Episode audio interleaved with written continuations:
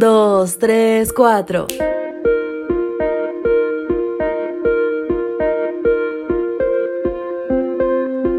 Ella enfermaba casi a diario.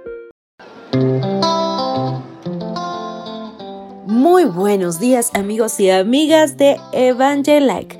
Bienvenidos a su devocional matutino. Soy Ale Marín y les saludo desde la Ciudad de México. Comenzamos con la reflexión que lleva por título Serás lo que quieras ser. Salmo 23.6 dice, Ciertamente el bien y la misericordia me seguirán todos los días de mi vida.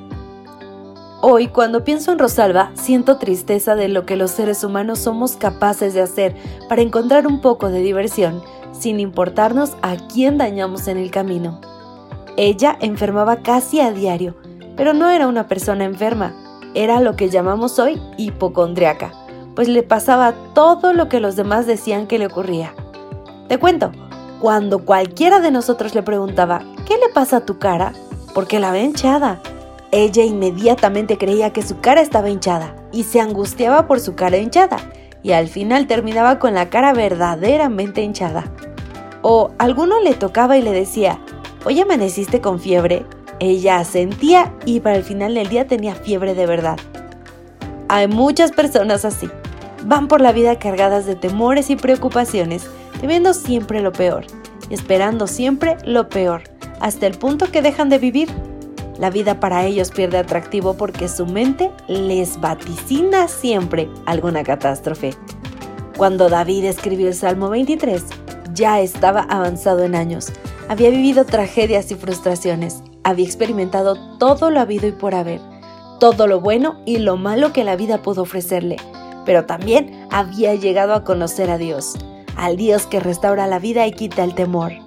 Aunque es posible que David viera negras nubes en el horizonte, él estaba seguro que con un Dios como el suyo, el sol brillaría al día siguiente.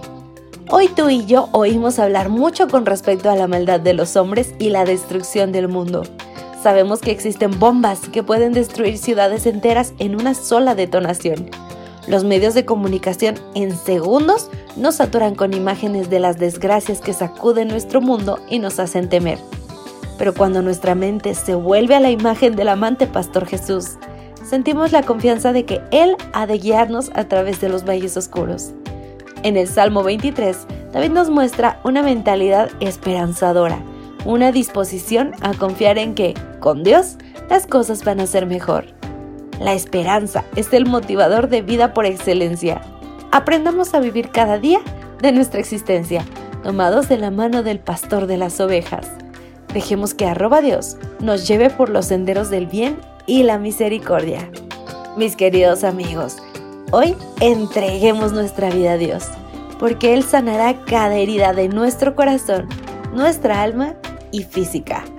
Este es el mensaje de arroba Dios para ti. Bendiciones. Gracias por acompañarnos. Te esperamos mañana. Te recordamos que nos encontramos en redes sociales. Estamos en Facebook, Twitter e Instagram como Ministerio Evangelike. Y también puedes visitar nuestro sitio web www.evangelike.com.